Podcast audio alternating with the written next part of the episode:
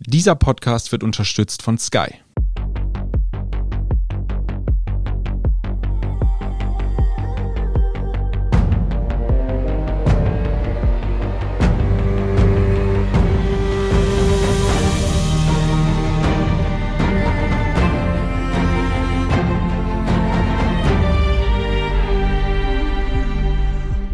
Bin Doris Prisching. Ich bin Torben Pollerhof. Sie hören Serienreif, den Standard-Podcast für alle, die wie wir Serien lieben. Und die Welt davor, dazwischen und dahinter. Heute geht es bei uns um The Crown, der große Gewinner bei den Golden Globes und uns fasziniert seit Beginn die Ausstattung.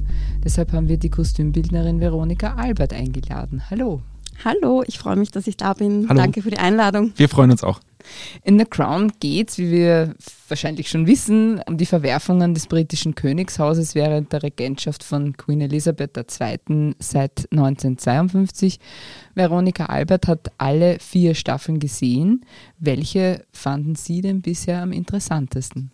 Also definitiv Staffel 1 war für mich die schönste und tollste. Deshalb bin ich auch hängen geblieben. Sie ist perfekt gemacht vom Look einerseits und andererseits ist natürlich das Geschichtliche dahinter einfach extrem spannend, weil das ist halt genau diese Geschichte, die wir in einer AHS in Österreich einfach nicht lernen. Und ich habe dann wirklich beim Schauen immer gestoppt und gegoogelt, ist das wirklich passiert, was war da genau, wer ist wer, was sind die Hintergründe. Und das hat es umso spannender gemacht, weil ich dann halt draufgekommen bin, ah ja, das wusste ich gar nicht und wie toll Mhm. und ja, also es hat mich extrem fasziniert. Und die jetzige Staffel, die ja eben, wie gesagt, also der Gewinner war bei den Golden Globes mit bester Serie, beste Hauptdarsteller, beste Nebendarstellerin Gillian Anderson. Und äh, das ist ja sozusagen noch eine Zeit, ja, die man wahrscheinlich, sie sind noch sehr jung, ja, aber möglicherweise Lady Di und Margaret Thatcher irgendwo noch ein bisschen mitgekriegt haben könnte. Ist diese Begeisterung über die Serie, wie sehen Sie das aus der Sicht der Kostümbildnerin gerechtfertigt? Nämlich gerade jetzt zu der letzten Staffel mal gefragt. Ja, definitiv. Also auch die vierte Staffel war sensationell, finde ich. Vor allem von dieser wahnsinnigen Darbietung eben von Lady Diana und auch Margaret Thatcher. Aber ich bin auch großer Fan von Olivia Colman, die ja die Queen Elizabeth extrem toll verkörpert. das also und ich finde überhaupt, dass The Crown für mich deshalb auch so gut funktioniert wegen diesen starken weiblichen Darstellerinnen. Also die tragt eigentlich die ganze Serie Mhm, durchwegs. mhm, mhm. Und halt kostümtechnisch, also definitiv finde ich das ganz toll und die Präzision, die da bei der Arbeit gemacht wurde, ist einfach für mich als Kostümbildnerin einfach nur atemberaubend. Da reden wir eh noch drüber. Mhm. Sie haben es gerade angesprochen mit einer Geschichtsstunde. Es ist ja eigentlich nichts anderes, die vier Staffeln bisher, als eine lange Geschichtsstunde sozusagen. Und ich habe mich gefragt, woher kommt diese Faszination? Also ich glaube, wenn ich sowas in der Schule gelernt hätte, hätte mich das kalt gelassen. Und ich habe es genauso wie Sie gemacht. Ich habe in der ersten Staffel gibt's ja die eine Folge mit dem, oder die mehrere Folgen mit dem Nebel, mit diesem sehr starken Nebel, der in London aufgetaucht ist. Und ich habe dann auch sofort gegoogelt, so stimmt das? Wie waren die Bilder? Und das ist ja wirklich beeindruckend, wie dicht dieser Nebel ist. Glauben Sie, dass es dieses Drama halt dahinter, wo wir dann nicht so genau wissen, ob das jetzt wirklich Fakt oder Fiktion ist, braucht es dieses Drama, um Geschichte interessant zu machen für die Leute? Also ich glaube, das Drama selber vielleicht nicht, aber ich kann mich erinnern im Geschichtsunterricht, ich fand immer alles sehr langweilig, aus den Büchern zu lesen. Ich habe das nicht verstanden oder ich bin da nicht reingekommen, außer in den Stunden, das war immer so einmal im Monat, dann haben wir geschaut, es war einmal der Mensch. Und das war sensationell. Und ich habe damals schon gemerkt, dass diese bewegten Bilder und vor allem auch durch die historische Ausstattung und die Kostüme ist man halt viel, viel eher in dieser Zeit drinnen und kann sich dann auch viel mehr identifizieren damit und eintauchen. Es ist einfach spannender. Jetzt müssen wir kurz noch klären, es war einmal der Mensch. Was war denn das? Achso, ja, das war so eine französische Serie, eine Zeichentrickserie, wo halt sozusagen Geschichte für Kinder erzählt wurde mit so einem weißhaarigen, bärtigen Männchen. Mit einem tollen Titelsong, nämlich Udo Jürgens. Ja, genau. Tausend Jahre Ja, genau. sind ein Tag. Immer noch Gänsehaut-Feeling. Ja. Aber es gab auch, es war einmal das Leben, oder? Wo dann der, Ja. der, der Körper erklärt wurde, oder? Genau, das Okay, das kenne ich nämlich nur. ja. Okay, alles klar. Ja, ja. Kommen wir wieder zurück zu den Kostümen bei The Crown. es wird ja oft gelobt, dass die Kostüme und die Kleider und die Uniformen bis ins kleinste Detail austariert sind und den realen Vorgaben entsprechen. Ist das aus Ihrer professionellen Sicht denn wirklich so oder ist das ein bisschen overhyped? Also ja, ich finde fast wirklich hundertprozentig getroffen. Zumindest der Look passt perfekt. Und ich meine, um das geht's ja auch. Also ob dann jedes kleine Kostümdetail stimmt und eins zu eins richtig ist, ist dann egal, wenn der Hauptlook sozusagen wirklich perfekt gemacht ist. Und das ist fast in jeder Folge von diesen vier Staffeln, die ich gesehen habe, ist das sehr, sehr gut gelungen. Mhm. Und ich denke, es ist ja meistens so, dass man versucht, selbst wenn es nicht hundertprozentig akkurat ist, dann doch so aussehen zu lassen, dass niemand rausgerissen wird. Also das genau. ist ja genau. das Schlimmste, genau, oder? Genau, um das geht's ja auch ja. eigentlich beim Kostüm machen. Wenn man mal überlegt, es sind unglaubliche Zahlen im Umlauf. Das Garderobendepot soll 7000 Kostüme beinhalten und 350 davon handgefertigt. Und eben, wie gesagt, die historische Genauigkeit ist eben besonders wichtig. Wir haben uns gedacht, es ist ja auch sehr wichtig für die Schauspielerinnen und Schauspieler, die die Emotionen übertragen müssen, was sie denn eben anhaben. Was glauben Sie, wie wichtig ist die Kleidung für die darstellenden Schauspielerinnen und Schauspieler? Ja, also mich schreckt zum Beispiel die Zahl überhaupt nicht mit 7000 Kostümen und 350 davon handgefertigt. Wenn ich so jetzt vergleiche mit meinen historischen kleinen Filmen im Verhältnis, die ich gemacht habe, finde ich die Zahl eigentlich sehr ja, also wundert mich nicht. Mhm. Ich darf einwerfen, kleine Filme, da sprechen wir von äh, Licht zum Beispiel oder wir sprechen auch von Louis van Beethoven zuletzt. Ja, okay, der Beethoven-Film war schon größer. ja.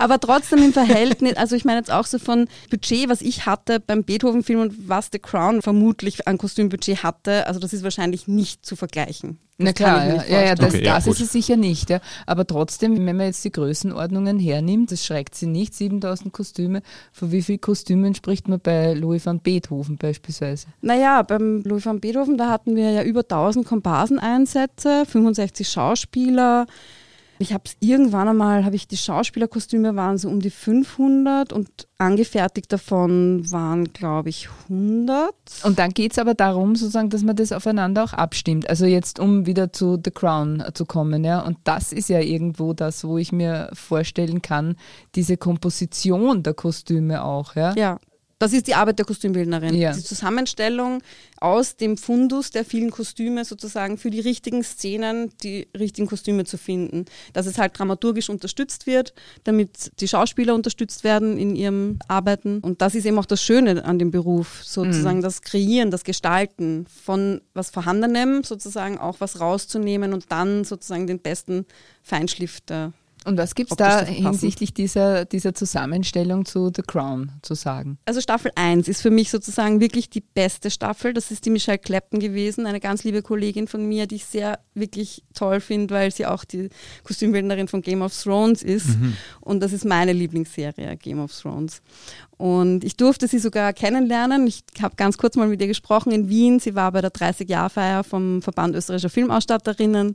Und ich finde wirklich ihre Arbeit immer sehr, sehr genau. Natürlich hilft ihr dabei wahrscheinlich auch die Epoche, weil natürlich 50er Jahre und auch noch 60er Jahre die Frauen extrem perfekt auch mhm. angezogen waren. Das war halt auch aus gesellschaftlichen Gründen war das halt so. Und dann später, da merkt man halt den Unterschied dann auch zu Staffel 3 und 4, 70er, 80er Jahre, wo das dann halt auch durch die neuen Materialien und anderen Schnitte, also unisex-mäßigeren Schnitte, die Frauen nicht mehr so perfekt aussehen. Und das hat man, ich glaube ja fast, dass das bewusst so gemacht war, weil ich habe gemerkt, in Staffel 3 und 4 sitzen die Kostüme auch nicht mehr hundertprozentig perfekt, so wie in Staffel 1. Und ich glaube wirklich, dass das Absicht ist, weil das halt einfach die Zeit widerspiegelt. Es war einfach so. Aber ich hatte eben das Gefühl, dass die Kostümbildnerinnen eine Zeitmaschine hatten und in der Vergangenheit eingekauft haben, weil das alles so perfekt war und nicht abgelenkt hat. Es hat kein einziges Kostümteil, habe ich mir gedacht, ist nicht original aus dieser Zeit.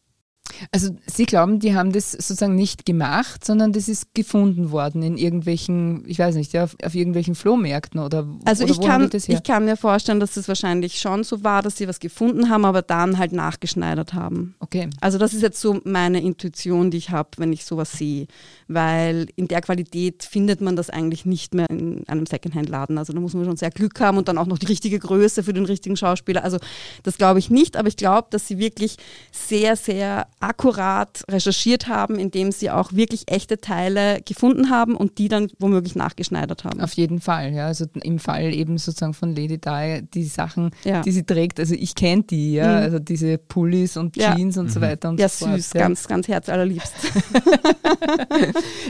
Ist es eigentlich auch bekannt, warum? Weil die Staffel 3 und 4 hatte dann eine andere Kostümbildnerin Genau. gemacht, nämlich Amy Roberts, ja. Und die ist auch dir wahrscheinlich super bekannt, ja, weil sie eben auch äh, Film, Fernsehen, Oper und Theater auch gemacht hat, unter anderem also fürs Fernsehen Doctor Who, eine sehr, Ja. sehr ikonografische Serie, aber auch eben kostümintensive, beispielsweise wie Call the Midwife oder für die BBC Oliver Twist. Und dann gibt es noch Sidonie Roberts, die als Hauptkäuferin, also das ist dann sozusagen die, die in die Flohmärkte geht und Klamotten einkauft. Und die Frage ist jetzt sozusagen an Sie, was muss ein gutes Kostüm können? Ja, also ein gutes Kostüm muss einerseits die dramaturgische Unterstützung bieten, also sowohl den Schauspielerinnen und Schauspielern und der Story, aber auch dem Zuschauer. Andererseits darf es den Zuschauer aber von der Geschichte nicht ablenken. Ein Kostüm kann auch zu viel sein, weil das lenkt dann ab oder man schweift ab, wenn man ein Kostüm sieht, man denkt, wow, super Kostüm und dann denkt man sich, wow, wie haben die das gemacht, wo kommt das her? Stimmt, dann ja. ist man abgelenkt und folgt nicht mehr der Story in diesen kurzen paar Sekunden, wo man da abschweift. Und das ist halt so wichtig. Andererseits ein zu langweiliges oder farbloses Kostüm kann einfach auch nicht das transportieren, was der Film dann einem sagen will. Und dieses Mittelmaß, diese Feinheit, diesen Feinschliff genau richtig zu treffen zwischen nicht zu viel und nicht zu wenig, das ist eigentlich die Hauptaufgabe einer Kostümbildnerin. Gibt es ein Beispiel für zu viel oder zu wenig? Von The Crown? Nein, von einem anderen Film, von einer Ah, Serie. Also man sagt, also da hat es jetzt abgelenkt oder da war es irgendwo, da hat was gefehlt. Puh, ich fürchte, dass mir da jetzt nichts so auf die Schnelle einfällt, weil generell bei Serien finde ich es immer meistens sehr gut gemacht. Also Ich meine, die Frage ist zum Beispiel, also mir fällt jetzt spontan ein, ja, wenn man jetzt eben sowas Ausstattungsintensives hernimmt oder überhaupt optische Reize sind diese ganzen Ryan Murphy-Geschichten, sowas wie American Horror Story oder das Hollywood beispielsweise, das sind quietschbunte Formate, ja. ja, stimmt. Mir fällt jetzt auch gerade ein Beispiel, auch ein Negativbeispiel ein bei, ah, wie heißt denn diese Serie, dieses Bridgerton? Bridgerton, ja. Äh, Bridgerton. Ja, Also okay. das konnte ich nicht ansehen. Ich habe wegdrehen Das müssen, ich ich, habe ja. Augenkrebs bekommen. Es war wirklich, also nein, es ging gar nicht. Warum?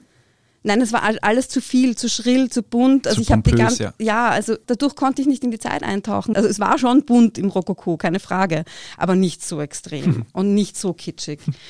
Andererseits bei Marie Antoinette, also es ist halt jetzt ein Film, es ist keine Serie, aber da war das ja auch so ein bisschen und da fand ich es aber nicht so viel interessanterweise. Also Es ist eine Gratwanderung, glaube ich, Ja, dann bei so Sachen, also- glaube ich, ja. da ist es gerade noch ausgegangen, aber bei Bridgerton, nein, sorry, das war echt zu viel. Wie viel trägt denn so ein Kostüm bei der Geschichtsfindung beziehungsweise auch bei der Dramaturgie mit hin? Weil ich kann nur sagen, ich habe ein bisschen im Netz rumgestöbert und ein paar Analysen gefunden.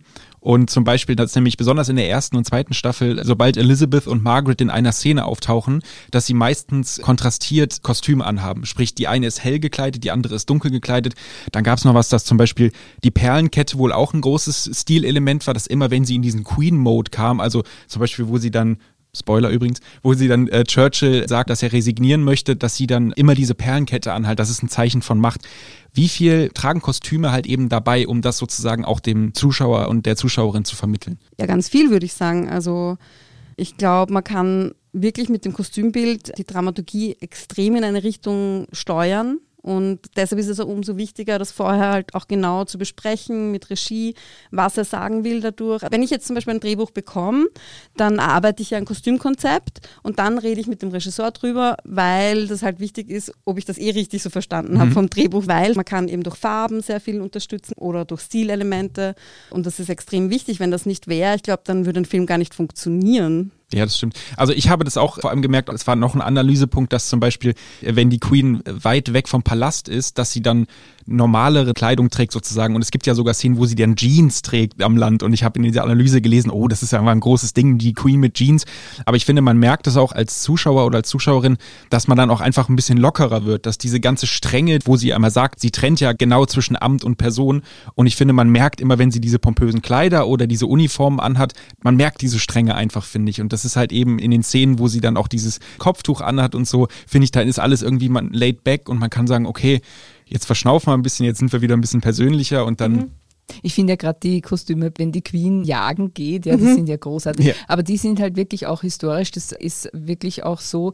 Sie hat ja dann wirklich diese Kopftücher aufgehabt. Genau. Also ich glaube, jetzt geht sie nicht mehr so viel. Gibt es ein Lieblingskostüm aus The Crown? Eine Lieblingsfigur, ein Lieblingskostüm? Na, die Lieblingsfigur ist, glaube ich, dann letztendlich doch wirklich Prinzessin Diana. Die Schauspielerin verkörpert sie einfach so sensationell und das Kostüm 80er Jahre ist halt auch wirklich, ich finde es ich find's genial und ich finde auch wirklich, da ist jedes Kostüm getroffen. Da gibt es kein einziges, das ich nicht genommen hätte. Ich habe mich richtig verliebt in das Kostüm von Lady Di.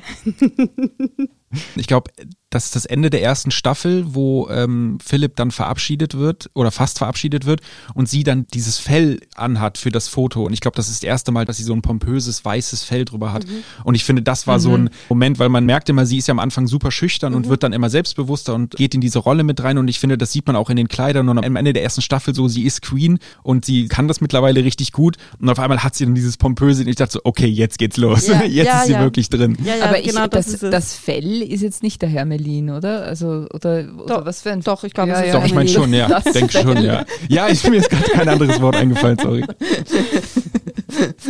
ja, na, also es ist großartig, ja. Und ich, äh, ich finde eben auch, also Lady Di finde ich großartig, aber wie gesagt, mein Favorite ist schon die Queen mit Kopftuch, ja, beim Jagen, ja. Und es sind ja auch eben die No-Gos, ja, eben gerade bei der aktuellen Staffel, ja, eine der großartigsten Szenen überhaupt, wo Margaret Thatcher falsch gekleidet sozusagen. Ja, stimmt. Das ist doch irre, oder? Sehr, sehr, wirklich sehr cool gemacht. Das ist auch schön, wie man das sieht, wie eben halt wirklich auch mit den Kostümen gespielt wird mhm. und wie die auch zum Einsatz kommen und wie sie auch Thema werden, ja. Das ist ja nicht ganz so selbstverständlich, oder auch jetzt. Ja, genau, das ist ja oft der Punkt, also viele viele glauben, okay, du bist Kostümbildnerin, was machst du da? Aha, du ziehst die Schauspieler an. Naja, die paar Klamotten, das macht sich doch von selbst. Hahaha. mhm. Genau, überhaupt nicht. Also das ist es eben. Es ist viel mehr dahinter. Es ist nicht einfach nur einkaufen gehen. Es ist einfach was kreieren, jemandem Leben einhauchen, die Schauspielerin oder den Schauspieler unterstützen bei dem, was er oder sie machen muss am Set. Also das ist so vielseitig und so ja, auch ein Zusammenspiel natürlich mit Ausstattung und Maske, das kommt dann auch noch dazu. Kamera wird immer wichtiger. Und ich liebe diese Kombination zu arbeiten, halt mit so vielen interessanten, unterschiedlichen Berufen und dann zusammen was Schönes zu machen. Wir machen eine kurze Pause und melden uns dann gleich wieder bei Serienreif. Bleiben Sie dran, denn es geht gleich weiter mit dem Kostümdesign und Veronika Albert. Brian Cranston vertuscht einen Mord. Jude Law ist der neue Papst. Und Nikolas Ovtcharek jagt den Krampus. Du musst es sehen, um es zu verstehen. Erlebe die besten Geschichten an einem Ort. Nur bei Sky. Sky, wo Serien zu Hause sind.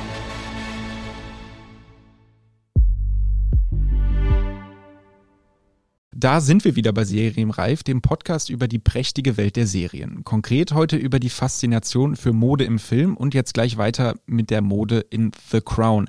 Und Frau Albert, wie wichtig ist es für die Schauspielerinnen und Schauspieler, wie wichtig ist das Kostüm für sie, um eben Emotionen rüberzubringen? Also ich kann mir vorstellen, dass manche Kostüme sozusagen dabei helfen, aber es gibt bestimmt auch Kostüme, die das erschweren, oder? Ja, also ich habe immer wieder festgestellt, dass ich mit meinen Kostümen den Schauspielerinnen und Schauspielern sehr helfen kann, Emotionen zu erzeugen. Und das ist dann auch immer so ein bisschen ein Aha-Erlebnis für die Schauspieler, wenn sie dann zur ersten Kostümprobe kommen und die Kostüme sehen. Das ist dann immer so ein vorsichtiges Herantasten und dann wird mal geschaut, aha, was mhm. hat sie sich gedacht, was habe ich mir gedacht. Dann wird probiert.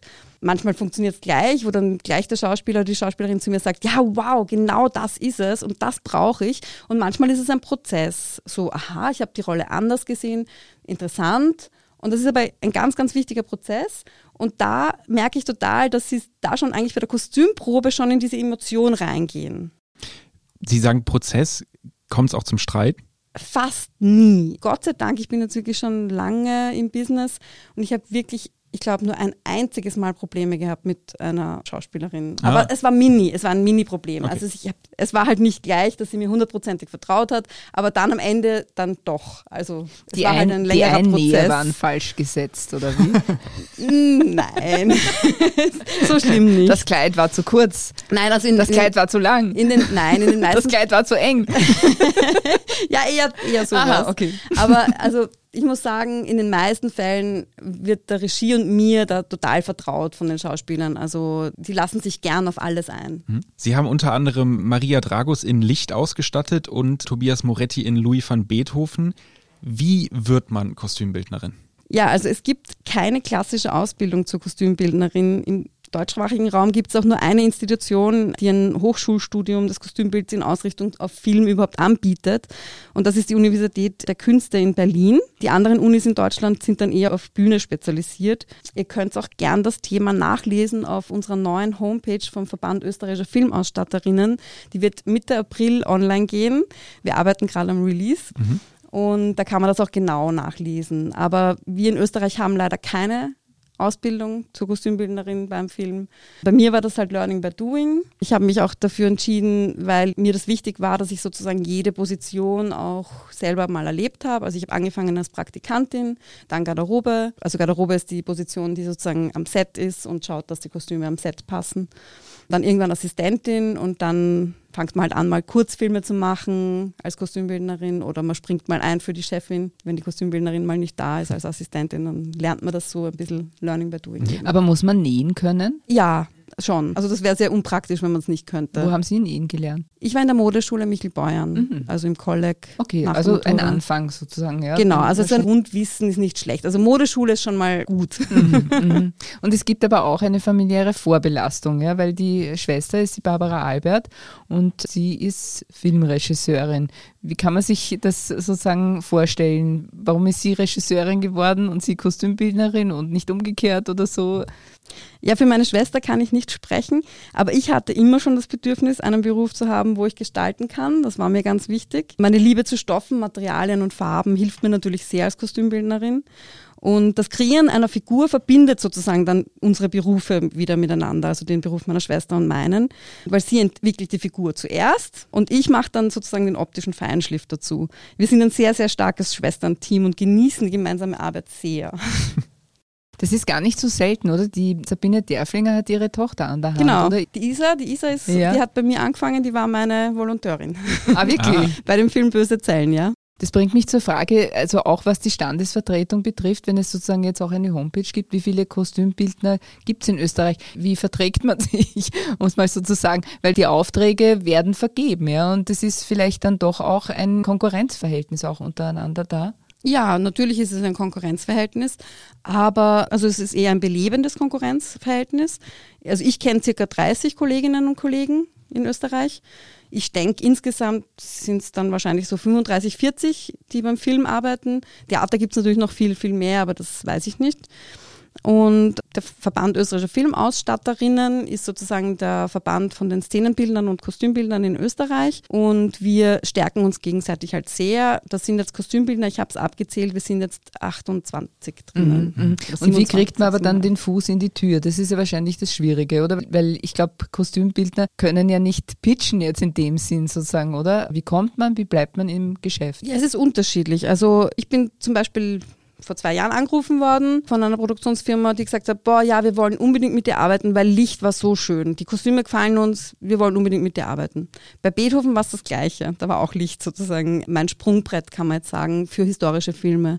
Und sonst bei Produktionen ist es halt entweder so, du machst von unten, also du bist dann irgendwann Assistentin, zum Beispiel bei Tadort, sage ich jetzt mal, bist du Assistentin und dann irgendwann einmal bist du halt schon so weit, dass du selber Kostümbild machen könntest. Womöglich deine Kostümbildnerin, die das immer gemacht hat, hat ein anderes Filmprojekt zur gleichen Zeit. Naja, und dann sagt man halt, okay, dann lass es sie mal machen. Mhm. Und so passiert das sozusagen, dass dann mal die Assistentin auch die Kostümbildnerin wird.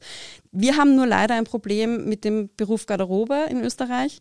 Wir haben zu wenige. Also, weil das ist natürlich ein anderer Beruf als Kostümbildnerin. Es ist Setbetreuung der Kostüme, es ist Bügeln, Waschen, früh aufstehen, Handel halten der Schauspieler, bis hin zu ganz wichtigen Sachen wie so zu schauen sozusagen, dass keine Anschlussfehler passieren. Also Und das, das will ist, keiner machen? Naja, keiner nicht, ist jetzt übertrieben, aber es wollen halt, die meisten wollen halt sofort Assistentin oder mhm. selber Kostümbild machen. Ich bekomme zum Beispiel ganz oft Bewerbungen. Ich bewerbe mich als Assistentin. Leute, die nur Schulerfahrung haben, können eigentlich nicht als Assistentin anfangen. Also ich erkläre dann auch immer gleich, naja, diese und diese Positionen gibt es beim Film und man kann nicht gleich als Assistentin anfangen, weil viele wissen das auch gar nicht. Und viele wissen auch gar nicht, dass es den Beruf der Garderobe bzw. Setkostüm, der neue Begriff dafür, dass es diese Position überhaupt gibt, diesen Beruf. Und ich finde den aber auch total schön, weil man ist immer am Set, man ist immer sehr eng mit den Schauspielern, man bekommt alles mit, was gedreht wird.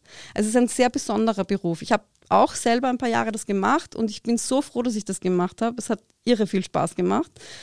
Und ja, also wenn jemand Interesse hat, ran an den Set, ähm, ab in die entweder bei der rein in die Garderobe oder direkt auf meiner Homepage www.kostümbild.at kann man mich kontaktieren. Absolut, unbedingt. Genau. Aber wahrscheinlich gibt es auch irgendwo die Mühen der Ebene, sage ich jetzt einmal, und das sind quasi das Ende der Einflussmöglichkeit. Wie ist es zum Beispiel, wir denken an Schauspielerinnen, die vom Typ her so gar nicht in das Kostüm passen, das für sie vorgesehen ist. Wie geht man mit denen um? Also wir haben schon kurz ein bisschen angesprochen, es hat wohl einmal eine Person gegeben, mit der es nicht ganz so einfach war. Wie kommt man da oder wie versuchen Sie da sozusagen wieder zu einem guten Ergebnis zurückzukommen? Also ich passe mich halt total an. Wenn die Regie jemanden besetzt, dann hat das einen guten Grund. Ich habe nicht den Einfluss dann sozusagen zu sagen, ja, ich habe mir die Rolle anders vorgestellt.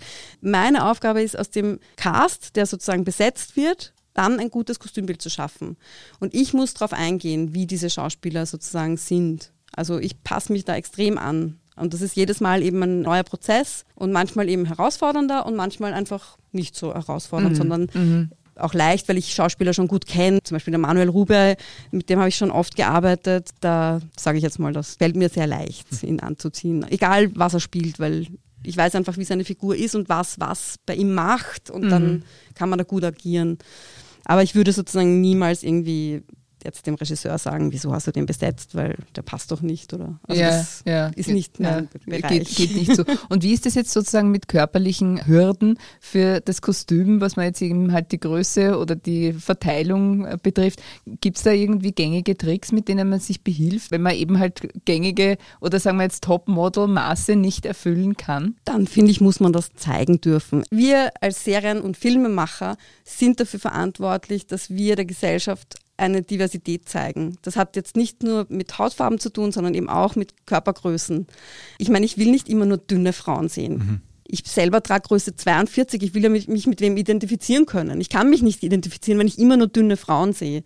Eben auch mit der Hautfarbe finde ich das das Gleiche. Also ich will auch mal dunkelhäutige Menschen in ganz normale Berufe sehen und nicht nur klischeebehaftet. Das finde ich sehr wichtig und mhm. wir sollten daran mehr arbeiten. Man kann ja dieser Tage fast nicht über The Crown reden, ohne auch über Harry und Meghan zu reden. Können Sie sich noch, sagen wir so, als Harry und Meghan noch mehr im Rampenlicht standen und unter der Krone sozusagen, können Sie sich da noch erinnern, wie die aufgetreten sind von ihren Kleidern her? Ja, ja, ich weiß, was die anhatten. Also ich habe das schon mitbekommen, die Bilder sieht man ja mhm. überall, aber ich habe das Interview nicht gesehen. Okay. Na, aber ist es sozusagen so, wie die beiden an dem Abend, also bei Oprah Winfrey gekleidet waren, die werden sich ja auch was überlegt haben, ja, was ziehe ich heute an oder so irgendwas in der Art. Ja. War das dem Anlass entsprechend Ihrer Meinung nach? Ah, ich denke schon. Ich glaube auch, dass das sehr durchdacht war, also sicher mit Stylisten und diversen anderen Menschen. Es ist nur so, dass ich das halt überhaupt nicht bewerten möchte. Ich möchte weder, und egal wer das ist, ob das jetzt wer von der Königsfamilie ist oder meine Nachbarin, ich möchte nicht bewerten, was wer anhat und warum. Ich finde überhaupt, dass in der Gesellschaft sich das auch ändern muss. Jeder Mensch soll das Outfit anziehen, was er schön findet für sich oder sie. Das ist mir ganz, ganz wichtig und ich wünsche mir das wirklich, dass sich das ändert, weil ich merke das nach wie vor, dass so viel immer nur beurteilt wird über die Kleidung. Und ich meine, da rede ich jetzt eigentlich gegen meinen Beruf, weil natürlich muss ich auch als Kostümbildnerin mit Klischees arbeiten. Aber das ist ein ganz persönliches Anliegen von mir ich möchte das noch miterleben, dass sozusagen die Menschen auf die Straße gehen dürfen, ohne beurteilt zu werden, oh, der hat das und das an, der muss ja verrückt sein oder der muss ja homosexuell sein. Das wäre mir ein großes Anliegen und deshalb möchte ich niemanden mehr bewerten in Zukunft. Das habe ich mir sozusagen ein bisschen als Hausaufgabe genommen. Ich glaube aber schon, dass Sie was ausdrücken wollten, auch mit Ihrer Kleidung, oder? Wahrscheinlich schon. aber Ich gehe ehrlich gesagt auch stark davon aus, weil ich meine, dieses ganze Interview war ja von vorne bis hinten gestaged natürlich. Und deswegen glaube ich auch, äh, war vorher wahrscheinlich auch eine große Frage, was da angezogen wird. ja, Und es, deswegen es sieht ich, nicht sehr natürlich Genau. aus für mich. Wenn es ist diese nicht morgens aus dem Schrank ja, äh, genau. zufällig ja, genommen. Also ja, das ja. ist auf jeden Fall nicht, glaube ich. Nein, definitiv nicht. Wobei man jetzt auch sagen muss, man hätte jetzt auch nicht erwartet, dass die beiden im Pyjama auftreten. Ja, das stimmt. oder? Ich hätte das gefeiert, ehrlich Ja. gesagt. Schön beide irgendwie. Ich auch. Ja. Das wäre super gewesen. Und Oprah im Nachthemd. Genau. Wäre mal was anderes. genau. Das ist jetzt die nächste Frage, nämlich welche Serie sollte man sich Ihrer Meinung nach unbedingt der Kostüme wegen anschauen? Der Crown. Und Game of Thrones. warum? Die Kostümbildnerin hat geschafft, uns in eine Welt mitzunehmen, die es einfach nicht gibt. Und das hat sie in so einer feinen Art und Weise geschafft, durch die auch vielen unterschiedlichen Charaktere und diese Häuser, diese vier verschiedenen Häuser. Ich fand das so auf den Punkt. Und dann hat sie mir noch dazu erzählt damals, dass sie so wenig Budget hatte für die erste Staffel, dass je. sie eben diese, das weiß eh jeder, die, die Fälle vom Ikea eingekauft hat für die Stimmt. Nachtwache. Ja. Und ich finde das einfach so toll, wenn dann aus solchen Sachen so ein tolles Kostümbild entsteht. Also mir hat es geholfen, in diese Welt einzutauchen. Und deshalb finde ich das so enorm schön. Das ist wie bei uns früher, wenn man sich ein Karnevalskostüm ausgedacht hat und dann so, ja, aber wie können wir es so günstig wie möglich machen, um dann trotzdem irgendwie gut auszusehen und authentisch auszusehen? So stelle ich mir das vor in Ja. der ersten Staffel. ah, und das Damen-Gambit finde ich auch sehr, Ja, sehr ja. spannend vom Ja. Kostümbild. Ja. Also ich muss sagen, dass ich aus den Filmen her aktuell Wonder Woman 1984 sehr cool fand, weil Gal Gadot natürlich nicht nur eine unfassbar gute Schauspielerin ist, sondern auch in den Kostümen, die sie anhat und besonders halt in diesen wirklich sehr schicken Kleidern und dann doch Kostümen, die sie anhat, wirklich unfassbar gut aussieht. Und ich finde, das macht richtig Spaß, sozusagen ihr dabei zuzusehen, wie sie diese Rolle eben spielt. Und weil das Wonder Woman-Kostüm, finde ich, auch sehr cool gemacht ist. Und dann halt doch The Elephant in the Room, also Emily in Paris, halt aktuell eine Serie, wo halt auch so viel Mode drin steht. Eine Augenweide von vorne bis hinten, finde Habe ich. ich noch nicht gesehen. Kann der Torben nicht wegschauen. Nein. Die Serie, die mir da irgendwie bei den Kostümen so gut in Erinnerung ist, war zum Beispiel Breaking Bad, ja? die immer diese wahnsinnigen Anzüge hatten, wenn sie Crystal Mess gekocht haben. Ja, das ist wirklich irre, aber ich stimme natürlich auch zu, also Queen's Gambit ist großartig. Ja? Also da sitzt du wirklich dann davor und sagst, wow. Ne? Ja, mir fällt gerade noch was ein, Stranger Ja. Things. Oh ja, auch cool. Ja. Das stimmt. Wobei die Musik da auch sehr, sehr viel unterstützt. Stimmt. Da sind ja auch so viele kleine Details dann versteckt in den Klamotten oder auch in den Zimmern halt von den Jungs beispielsweise, wo man Ja. dann immer, man kann ja theoretisch jede Szene, glaube ich, drei oder vier Mal schauen und immer wieder in den Ecken irgendeine andere Anspielung auf die 80er finden. Ja. Und das ist halt, gehört ja auch, finde ich, so ein bisschen dazu. Ja, oder das ich meine, ist diese Liebe ins Detail gehen bei Film und Serie. Das ist eigentlich genau der Punkt, warum ich meinen Beruf so liebe. Mhm. Dieses detaillierte, zuerst recherchieren und dann ausführen. Ich habe jetzt noch äh, zwei Hinweise. Wer nämlich mehr über Mode und Stil von The Crown wissen will, es gibt im Web von Netflix eine virtuelle Museumsschau. Das ist ganz witzig, weil man sich da wirklich so die Roben im Einzelnen anschauen kann. Und wie wenig bei den Kostümen der Queen dem Zufall überlassen wird, erfährt man bei Angela Kelly. Das ist die langjährige Hausschneiderin und persönliche Garderobière der Queen. Und die hat ein Buch geschrieben, das trägt die Queen. Und dieses Buch ist erschienen im Elisabeth Sandmann Verlag und kann man wärmstens empfehlen. Gut, dann sind wir auch schon wieder fertig. Vielen Dank, liebe Veronika Albert. ja, danke. Es Vielen, war vielen sehr Dank. aufschlussreich. das war super. Das war's mit Serienreif. Wenn Ihnen dieser Podcast gefallen hat, freuen wir uns natürlich über eine 5-Sterne-Bewertung. Damit Sie keine Folge verpassen, abonnieren Sie uns bei Apple Podcast, Spotify oder wo immer Sie Ihre Podcasts hören. Wir danken Antonia Raut an den Reglern. Bis zum nächsten Mal und frohes Schauen. Tschüss. Tschüss.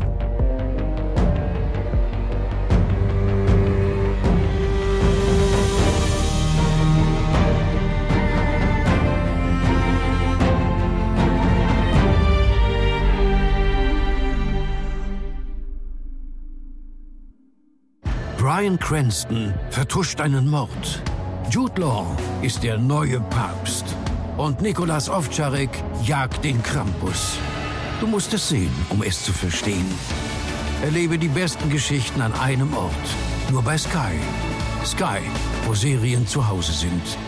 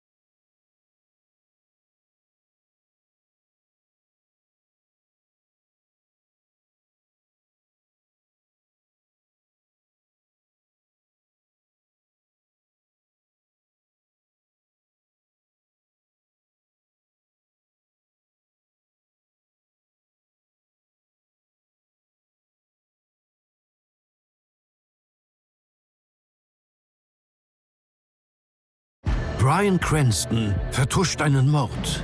Jude Law ist der neue Papst. Und Nikolas Ovtcharek jagt den Krampus. Du musst es sehen, um es zu verstehen. Erlebe die besten Geschichten an einem Ort. Nur bei Sky. Sky, wo Serien zu Hause sind.